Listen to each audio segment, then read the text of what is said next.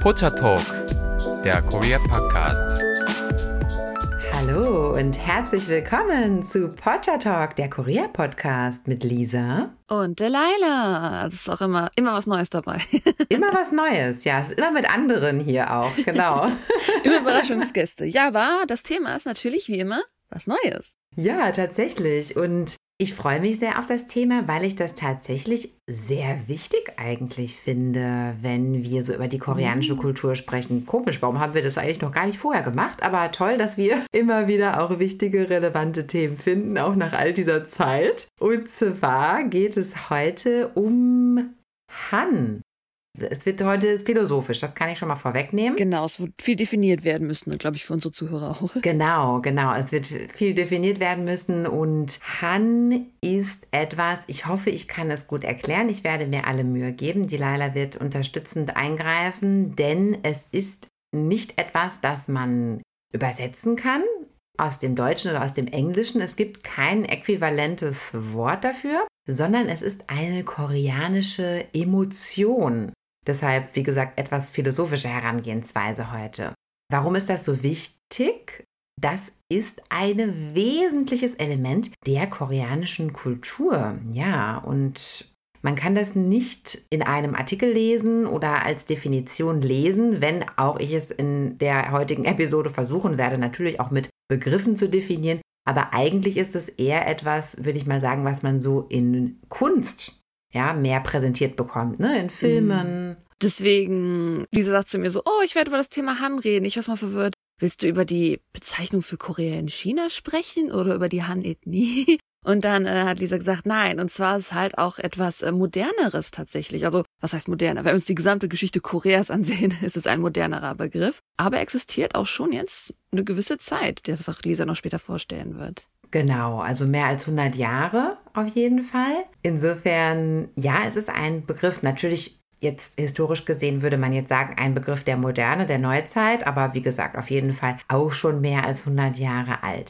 Ja, kommen wir doch mal erstmal dazu, zu versuchen zu erläutern, was das Wort Han denn bedeutet. Und dann sprechen wir nachher über die historischen Hintergründe, ja.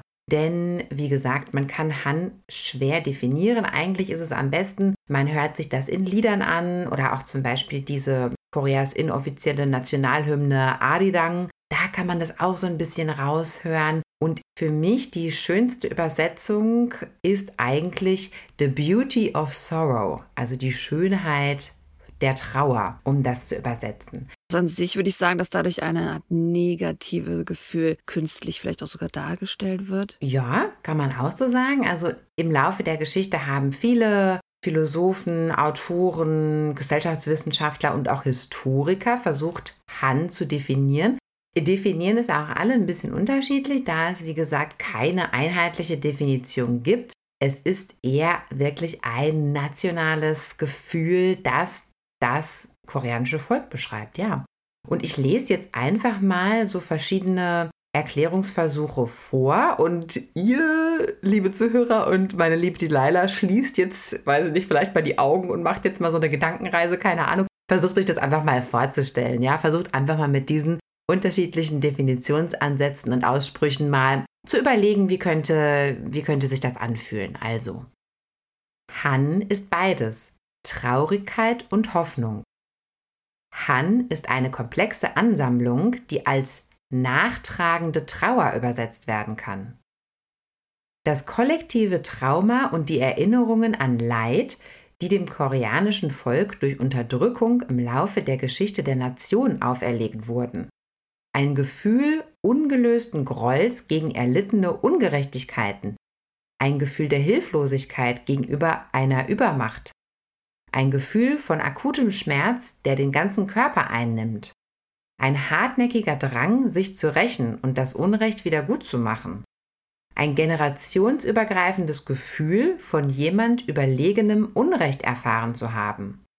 Han ist sehr persönlich und doch kollektiv, eine nationale Fackel, ein Zeichen des Leidens, gemildert durch ein Gefühl des Widerstands. Die Sehnsucht nach einer besseren Zukunft, um erlittene Ungerechtigkeit zu rächen. Und letzte Definition, äh, jetzt auch so ein bisschen biologischen Aspekt dazu. wir Koreaner wurden aus dem Schoß von Han geboren und sind im Schoß von Han aufgewachsen. Ja, also ihr merkt, äh, wie angekündigt, sehr philosophisch. Ja, es ist natürlich hochtragend, aber liegt auch daran, dass diese Philosophen äh, diese Texte hier schon ähm, vor mehreren ähm, Jahrzehnten formuliert haben und man auch damals eben noch so gesprochen hat. Aber ich glaube, man kann jetzt so ein bisschen erspüren, wo es hingeht. Hm. Ich denke, an sich sehen wir das schon relativ häufig, wenn man so nach Korea geht und dann, sag ich mal, vielleicht als Austauschstudent gewisse Klassen belegt über ja, die Vergangenheit von Korea oder wie halt die Kultur von Korea funktioniert, dann sieht man dieses Zusammensein aufgrund davon, dass man lange unterdrückt wurde, dass das wirklich so ein Bonding ist, dass die ganze Nation in der modernen Zeit auch wirklich geprägt hat. Und ich würde sagen, das verbildlicht die Definition von Han dann vielleicht auch einfach. Das passt auch gut dazu, ja genau. Also das Wort Han, das leitet sich ab von einem chinesischen Zeichen, einem Chinese Character, der übersetzt Trauer, Groll, Bedauern bedeutet, ja. Aber das ist natürlich zu knapp, ne? Also das koreanische Han der Gesellschaft ist natürlich viel größer. Und wo kommt es jetzt eigentlich her geschichtlich?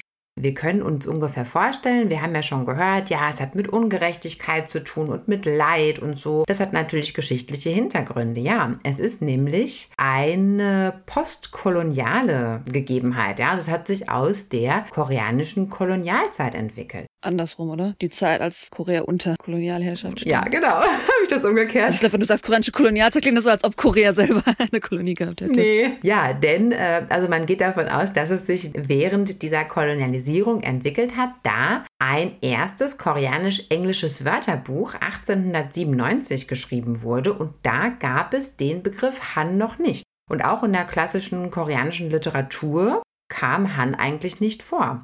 Also auch in der Joseon-Dynastie, man findet davon nichts. Also dieses Gefühl gab es damals noch nicht. Also es gibt keinen Beweis dafür, dass irgendwer schon vor dem 20. Jahrhundert dem Wort Han irgendeine größere Bedeutung zugeschrieben hätte. Also es ist ein Phänomen, was wirklich erst in der japanischen Besetzung entstanden ist und dann daraufhin aber zunehmend in allen künstlerischen Bereichen so in Korea dann aber auch aufgetreten ist. Also das wurde dann auch in kurzer Zeit sehr populär und Han wurde doch weiter darüber hinaus zum wirklich zentralen Aspekt der koreanischen Identität und auch wodurch sich Korea auch heute noch von anderen asiatischen Ländern stark unterscheidet in ihrer Mentalität. Die klassische koreanische Literatur, die man halt zum Beispiel jetzt so aus der Joseon-Dynastie oder so noch überliefert hat, da ging es eigentlich eher um freudigere Themen, um Satire, um Humor, also eigentlich um Dinge, die man gar nicht so mit Han in Verbindung bringt. Also auch die originalen Panzolis wurden eigentlich auch gar nicht so dramatisch früher dargestellt, wie sie aber heute sind. Das wurde auch erst im Zuge von Han, ja, wurde dann die Performance auch der Hanzolis dahingehend geändert, dass sie dann auch dramatischer dargestellt wurden. Ja, also das klassische Korea war eigentlich irgendwie fröhlicher drauf, wenn auch damals schon ja verschiedene Schicksalsschläge das Land ereilt haben. Kleiner Hinweis auf unsere History-Folgen über Korea, da kann man sich das alles nochmal anhören, was da so alles passiert ist. Aber erst in der japanischen Imperialherrschaft ist wirklich das Wort aufgekommen. Und die Idee von diesem Han hat auch tatsächlich seine Wurzeln in der Definition der Japaner, also wie sie Korea definiert haben. Und zwar sollte das auch eine Rechtfertigung sein. Also die haben auch gesagt, die Koreaner, die sind ja auch sozusagen dieses trauernde Volk und wir kolonialisieren die jetzt und wir ähm, geben denen dann quasi Richtung. Wir weisen denen dann quasi die Richtung. Wurde auch so umgedreht, als Rechtfertigung für diese Kolonialisierung zum Beispiel. Und da gehen wir jetzt genauer drauf ein, denn wir erinnern uns, Korea war ja besetzt von Japan zwischen 1905 bis 1945, ja, also rund 40 Jahre kann man sagen. Und während dieser Zeit hat der japanische Kunstkritiker und Philosoph Yanagi Sösu beobachtet, wie die Bewegung vom 1. März 1919, ja, Samil Undong, wir erinnern uns, ein großer, großer erster Aufschrei der koreanischen Bevölkerung, der nach Unabhängigkeit von der japanischen Imperialherrschaft verlangt hat. Ja, und zwar eine Riesendemonstration, ein Riesenaufmarsch, wo zwei Millionen Menschen teilgenommen haben, natürlich auch viele Menschen umgekommen sind und so weiter. Das hat dieser japanische Philosoph Zotsu beobachtet und hat dann das erste Mal diesen Überbegriff Schönheit der Trauer, ja, also Beauty of Sorrow ins Leben gerufen. Und zwar hat er da einen Artikel geschrieben, nachdem er, wie gesagt, diese Bewegung des 1. Märzes beobachtet hat und hat dann geschrieben, die lange, harte und schmerzhafte Geschichte Koreas drückt sich in der verborgenen Einsamkeit und Traurigkeit ihrer Kunst aus. Sie hat immer eine traurige Schönheit und Einsamkeit, die zu Tränen rührt. Wenn ich dies betrachte, kann ich die Emotionen in meinem Herzen kaum kontrollieren. Wo sonst kann man solch eine Schönheit in der Traurigkeit finden? Dieser Artikel war quasi der maßgebliche Definitionspunkt für Han. Erstmalig wurde wirklich in diesem Artikel ja das so auf den Punkt gebracht. Also das war zuvor dem koreanischen Volk selber gar nicht so bewusst, dass dieses Han besteht und dass es auch na, etwas Einzigartiges ist. Denn tatsächlich hatte Korea ja durch diese Kolonialherrschaft sehr stark auch ja seine eigene Identität verloren und hat dann dadurch ein Stück Identität wiederbekommen, weshalb dieses Han auch dann sehr stark angenommen wurde und ähm, verbreitet wurde, ja. Der Begriff Han selbst wurde danach halt wirklich zu einem auch wichtigen ideologischen Konzept, mit dem sich auch die koreanischen Menschen dann selbst identifiziert haben. Und das wurde auch in der Öffentlichkeit relativ groß propagiert, immer zu verschiedenen Anlässen auch in der Geschichte, wie wir nachher noch sehen. Denn dieses Han, das hat eben das Bedürfnis nach ja, dieser Identitätssuche gestillt. Also die Kultur war ja durch die Kolonialisierung auch zerstört, eingeschränkt. Man suchte halt jetzt nach einer neuen Identität. Und es hat auch eben Zusammengehörigkeit gebracht, weil der gemeinsame Umgang mit Trauer und Leid, die ja auch jedem Einzelnen sicherlich auf die eine oder andere Weise widerfahren ist während dieser ganzen Zeit, ja, das hat die Leute auch geeinigt. Also sie haben sich dann in ihrer Trauer verbunden Dadurch aber nicht so ein Verzagen, also das, dadurch ist ja jetzt nicht so eine Opfermentalität entstanden, sondern eigentlich eher auch eine Riesenmotivation, die Zukunft besser zu gestalten. Und naja, was halt auch vielleicht so ein bisschen mit Rache zu tun hat, so nach dem Motto, sich beweisen, jetzt erst recht, ja, sowas schwingt da auch mit rein. Auch so eine Sehnsucht, ja, dass man halt einfach eine bessere Zukunft gerne möchte. Und das wurde dann wirklich Teil mhm. des Landes Korea bis heute noch. Der Filmkritiker An Bo-young hat damals gesagt, Han ist ein Merkmal des koreanischen Charakters. Es wird Teil des Blutes und Atems einer Person. Also es ist ja wirklich tief in den Leuten drin. Ich glaube auch, ich sag mal, was natürlich dieser äh, japanische, kann man sagen, Theoretiker Yanagiya dann im Endeffekt auch gesagt hat, das war natürlich auch offen gesagt, also wurde, er, wurde dazu, er wurde dazu gepromptet. Ihm wurde gesagt, er soll darüber schreiben und es wurde natürlich dann von der japanischen Seite auch sehr stark einfach genutzt, um halt diesen imperialisch, wie soll man sagen, diesen Imperialist Nutzen auch so durchzudrücken auf der japanischen Seite. Das war so ein Argument für die Japaner, hey, die Koreaner sind schwach. Und deswegen gibt es da natürlich auch auf der koreanischen Seite Leute, die das kritisieren, weil sie sagen, mhm. nee, das haben die Japaner ans Leben gerufen. Aber es gibt auch die andere Seite, wo es dann direkt politisch genutzt wurde, schon wenn wir in, in der History weiterkommen, wenn wir zum Park kommen zum Beispiel. Also man muss jetzt nicht denken, dass es eine, alle Leute haben Trauma-Bonding in Korea, so ist es nicht, sondern die haben das dann eher umgedreht und gesagt, wir nutzen die Trauer, um halt zusammen ein gemeinsames Ziel zu haben. So würde ich es dann vielleicht eher definieren. Mhm, ganz genau, ganz genau. Das finde ich daran nämlich spannend, weil jetzt könnte man ja eigentlich meinen, oh, das ist, daraus entsteht dann so eine Opfermentalität oder so ein Opferdenken, aber das ist es eben nicht das ist auch der Ursprung großer Motivation, auch großer Kraft, ja, die dann in den Folgejahren eben auch aufgewendet wurde. Und wie du schon angedeutet hast, unter Park Jong-hee zwischen 62 und 79 wurde das politisch auch sehr stark genutzt, ganz genau, um eben dieses Gefühl, diese nationale Solidarität, dieses nationale Zusammengehören, gemeinsames Leiden und daraus gemeinsam ja was Besseres auch zu schaffen. Das wurde dann eben auch genutzt, ja, um all diese Atmosphäre im Land zu kreieren und die Leute halt für das, diese politische Agenda halt dann zu gewinnen. Das war natürlich, wie von den Jahren schon gehört wird, auch wieder eine gewisse andere Zeit als die Demokratie. Ja, natürlich politisch konnte das durchaus genutzt werden. Aber vielleicht, das müssen wir schon andeuten, dass es auch umstritten ist, weil natürlich die Definition aus einer Zeit kommt, die ja sowieso umstritten ist. Ja, definitiv. Aber ich glaube, dass heutzutage, also auf das moderne Han, äh, werden wir gleich noch zu sprechen kommen. Man claimt es so ein bisschen zurück. Ja, mhm. das ist auch den Menschen gar nicht mehr so bewusst, die Definition davon. Es ist einfach implementiert bis heute stark in der Kultur. ohne jetzt immer die Gründe zu hinterfragen. Mhm. Es gibt auch andere Stimmen, die zum Beispiel sagen, dass Han auch in Verbindung steht zu dem geteilten Korea, dass auch darüber man Han definieren kann, ja. Dass Han ähm, das ist, was die geteilten Familien, die, die im Koreakrieg ja zwischen Nord und Süd dann gestanden haben, dass die Han empfinden, durch dieses ständige Gefühl nicht ganz zu sein. Ja? Also auch da äh, gibt es dann Definitionsansätze. Es ist nicht alles immer in diesem japanischen Ursprung oder wurde vielleicht damals ins Leben gerufen, aber das Gefühl von Han, das wurde immer wieder aufgegriffen in der Geschichte. Also es hat immer wieder auch irgendwo gepasst und man hat sich eben, wie gesagt, darüber auch sehr stark definiert und sich dem auch angenommen, weil es eben immer wieder in der Situation na, irgendwie halt auch gepasst hat. Und die neuen Generationen, und das ist jetzt sehr interessant, jetzt kommen wir zum heutigen Korea, die erben das irgendwie weiter. Ja?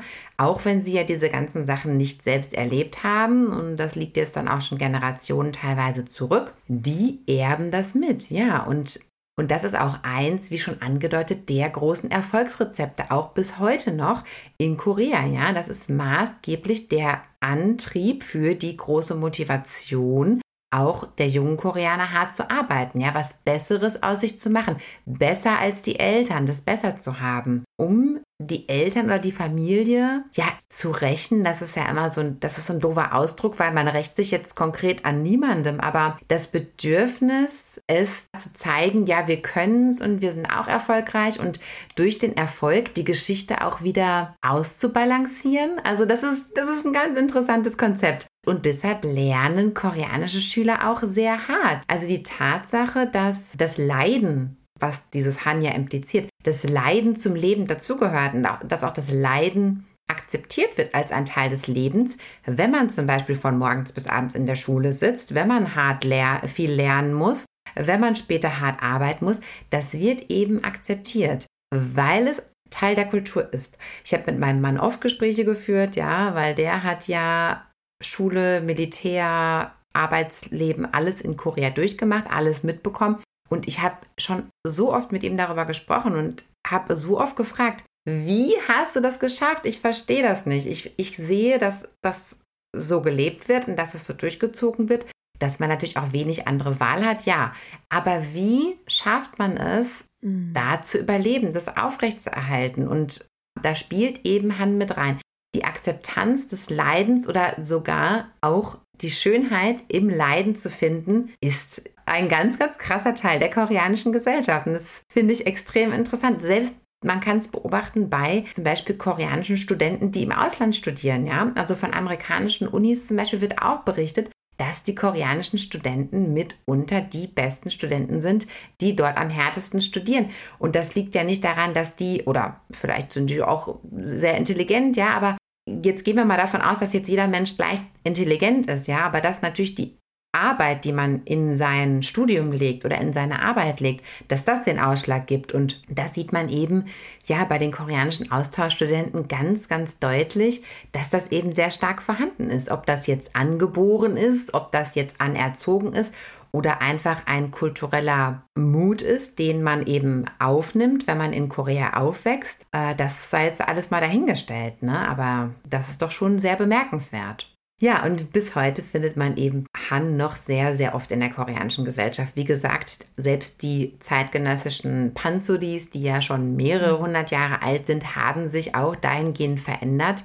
Die heutige Performance vom Pansudi eher ja, hanlastiger geworden ist. Ja, die haben ja immer noch meistens ein Happy End, aber man konzentriert sich bei der Performance dieses Panzodis jetzt eher auf die Wirrungen und Probleme, so die die Charaktere in den Geschichten haben. So, wo du das jetzt erzählst, frage ich mich, ob an sich die Art, wie wir, weil ich kenne ja nur im Endeffekt das moderne Panzoli. Ich kenne ja nur das Panzoli, wie du es heute in so Vorführungen siehst. Und was mich da rausstechen würde als etwas, was Han verkörpern könnte, ist nicht unbedingt die Story, die erzählt wird, sondern die Interaktion, die mit dem Publikum gefordert wird. Panzuli verkörpert sich ja dadurch, dass die Person eine Leitgeschichte singt. Das ist eine ganz eigene Art von Singsang, muss man vielleicht mal googeln. Und dass das Publikum immer wieder reinrufen muss, ja, ich fühle das auch, ich stimme dir zu. Dass es eher darum geht, dass das Collective halt diese Emotionen verkörpert. Und ich weiß aber halt nicht, ob Panzuli damals anders war, sag ich mal so. Ich kenne es halt nur in dieser modernen Form. Genau, also es ist damals anders gewesen. So jedenfalls die Aufzeichnung. Ne? Bis zum 20. Jahrhundert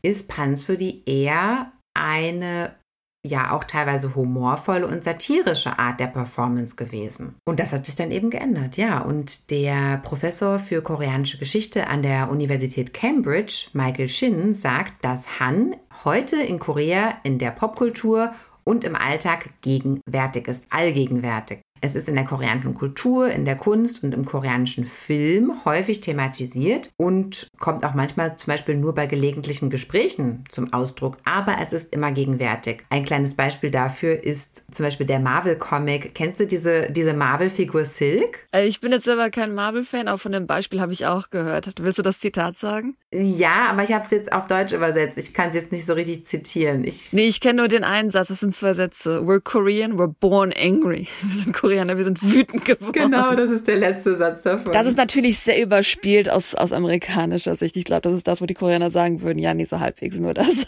Aber ist schon interessant, dass es auf jeden Fall so in der Moderne seinen Weg gefunden hat. Ich finde, daran sieht man auch, dass in der Moderne halt Hand nochmal ganz neu definiert wurde, neu geschrieben wurde. Genau, also für euch, liebe Zuhörer, die jetzt gar nicht wissen, wovon wir gesprochen haben. Also es gibt bei Marvel eine Figur, die heißt Silk. Das ist quasi die weibliche Version von Spider-Man. Die hat auch so spinnenartige Fähigkeiten und sie ist Koreanerin. Und dann gibt es noch den anderen koreanischen Superhelden, der heißt Prawn. Und das ist ein, eine Art Hulk. Ich weiß aber ehrlich gesagt nicht, ich kenne den tatsächlich nicht. Ich weiß nicht, in, wie, in welcher Relation der zu Hulk steht. Auf jeden Fall sind die beiden ja Superhelden koreanischen Ursprungs und die haben in dem Silk-Comic, äh, und zwar New York State of Mind, Episode 1, eine Unterhaltung gleich zu Anfang, unterhalten sich über Han, ja. Und da sagt Silk, dass es eine kollektive Trauer ist, die wegen der langjährigen Unterdrückung von koreanischen Menschen rumgetragen wird. Und äh, dann geht es eher darum, wie Asian Americans auch bis heute noch in Amerika irgendwie leiden.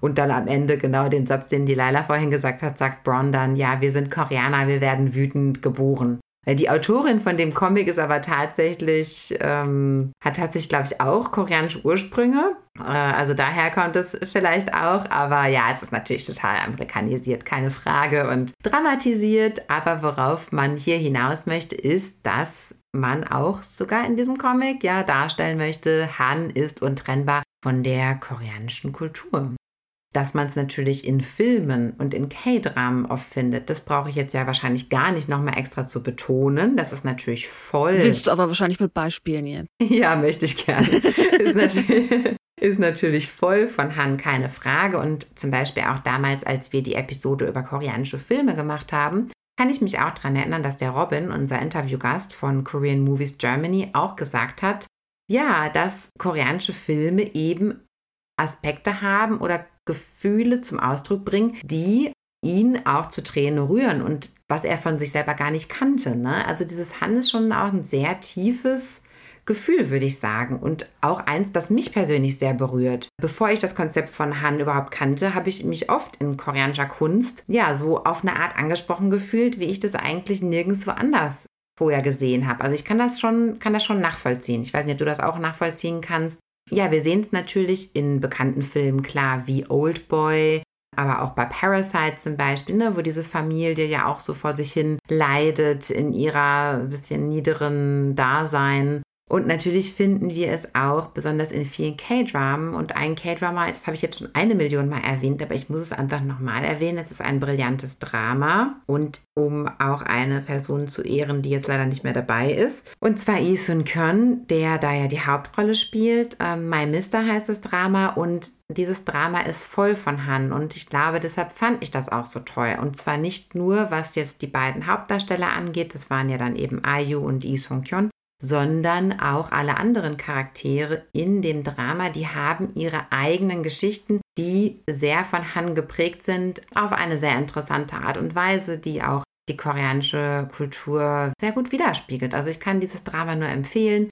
Der ganze Soundtrack von diesem Drama, da ist auch ein Han-Song nach dem anderen, ja. Also von, dem, von den Moods her, von den Stimmungen her, die diese Songs haben, also kann ich wirklich nur empfehlen. Ja, wie gesagt, wir sehen es oft in K-Dramen. Es lebt von Leid und auch von Sehnsucht. Ja, selbst, selbst ein ganz normales K-Drama, wo ein Pärchen ja, am Ende einfach nur zusammenkommt. Aber wie die zusammenkommen und dann wird erstmal angeschmachte zehn Episoden lang und ha, das kann ja irgendwie doch nicht funktionieren und dann ja leidet man vor sich hin und das sind ja diese Aspekte, die ja, glaube ich, die Menschen auch begeistern an K-Dramen, ne? dass da immer so ja, dass da einfach viel Gefühl drin ist und hm. hat auch mit Leiden irgendwie zu tun. Ich meine, Probleme, dass da Probleme entstehen oder Probleme zu lösen sind, das ist ja im Prinzip der Inhalt einer jeden Serie oder eines jeden Films, aber in K-Dramen, ja, da hat es eben nochmal besonders mit so, da wird immer viel gelitten halt. Mhm. Natürlich finden wir Han auch im K-Pop, das klar, das darf natürlich auch nicht fehlen, ja, also einerseits als Inhalt von Texten natürlich, aber auch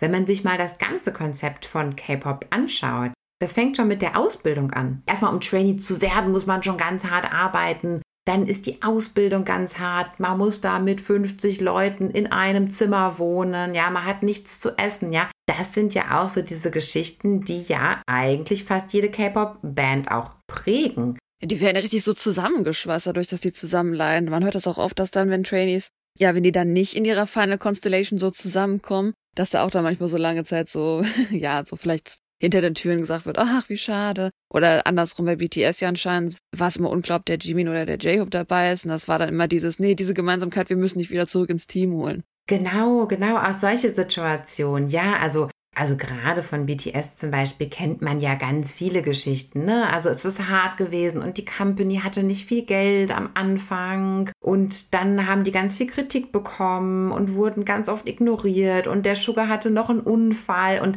also das sind ja wirklich, ich meine, das ist alles, ich will das nicht ins Lächerliche ziehen, denn das sind ja wahre Geschichten, das ist ja wirklich passiert. Und es passiert auch bei vielen anderen K-Pop-Bands, wo man vielleicht dann nicht unbedingt da auf der Höhe ist. Genau, genau. Aber das ist ja ein Teil der Identität und auch bei Big Bang war das auch so, ja. Der G-Dragon, der musste da, hat schon als Kind, hat er schon versucht, da in die Company reinzukommen. Und dann wurde er irgendwann als Trainee und da musste er da die ganzen Tanzräume immer putzen und musste sich da seinen Platz erarbeiten. Und dann sind sie dann als Big Bang Trainees gewesen und dann haben sie auch nichts zu essen bekommen und nur zwei Kekse am Tag. Und also das ist einfach von Han geprägt und ich glaube, wie gesagt, das ist ja wirklich so gewesen. Also ich glaube nicht, dass man das jetzt extra so inszeniert, um irgendwie Mitleid zu bekommen von den Zuhörern oder von den Fans.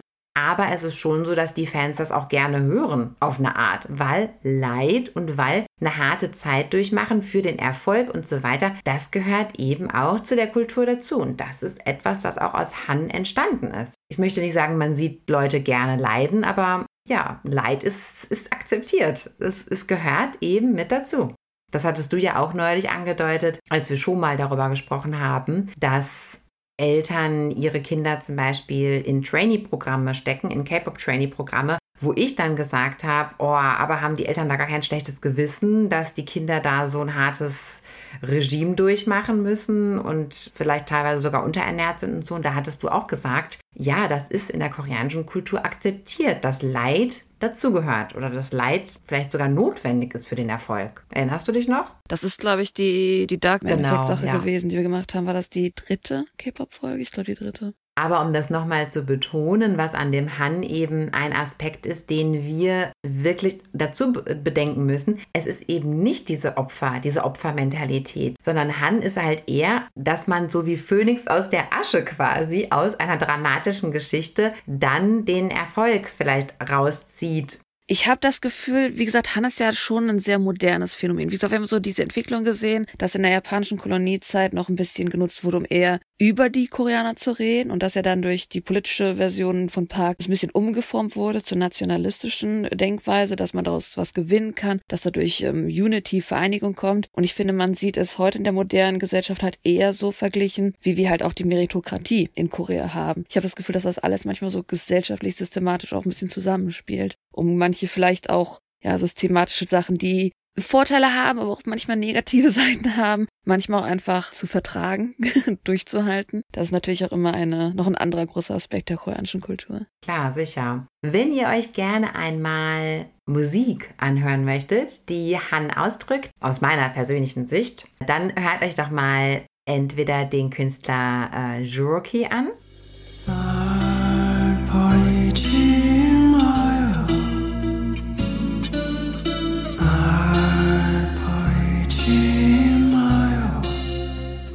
Oder hört euch mal die Indie-Band Sesonion an, denn auch die ist sehr, sehr handlastig, würde ich sagen. In